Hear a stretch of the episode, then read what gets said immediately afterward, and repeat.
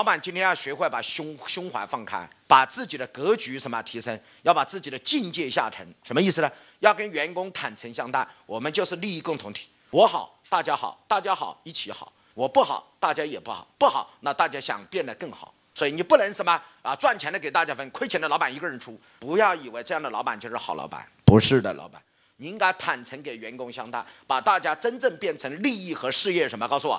共同体。今天很多老板是有委屈自己一个人，对吧？然后亏的钱也是一个人，赚的钱给大家分。不要觉得你是个有胸怀、有境界的老板，老板这是错误的。为什么？你扛，你又能扛多久呢？这是你的事儿吗？这是大家的事儿。为什么不让大家一起来呢？